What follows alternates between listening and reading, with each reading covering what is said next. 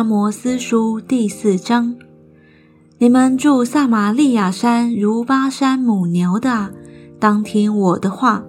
你们欺负贫寒的，压碎穷乏的，对家主说：“拿酒来，我们喝吧。”主耶和华指着自己的圣洁启示说：“日子快到，人必用钩子将你们勾去，用鱼钩将你们剩余的勾去。”你们个人必从破口直往前行，投入哈门。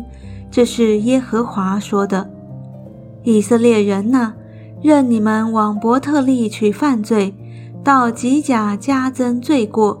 每日早晨献上你们的祭物，每三日奉上你们的十分之一。任你们献有效的感谢祭，把甘心祭宣传报告给众人。因为是你们所喜爱的，这是主耶和华说的。我使你们在一切城中牙齿干净，在你们各处粮食缺乏，你们仍不归向我，这是耶和华说的。在收割的前三月，我使雨水停止，不降在你们那里；我降雨在这城，不降雨在那城。这块地有雨。那块地无雨，无雨的就枯干了。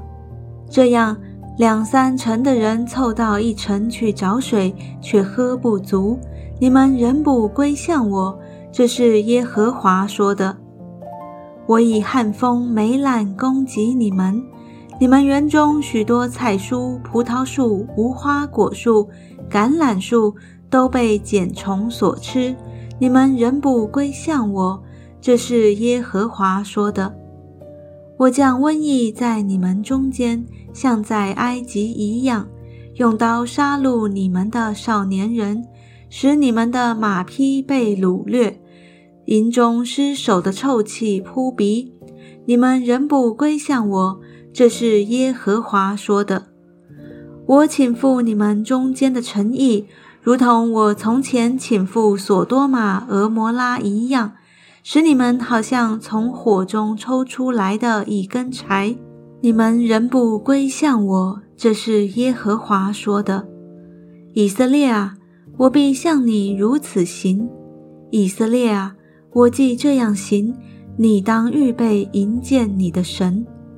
那创山造风，将心意指示人，使晨光变为幽暗，脚踏在地之高处的。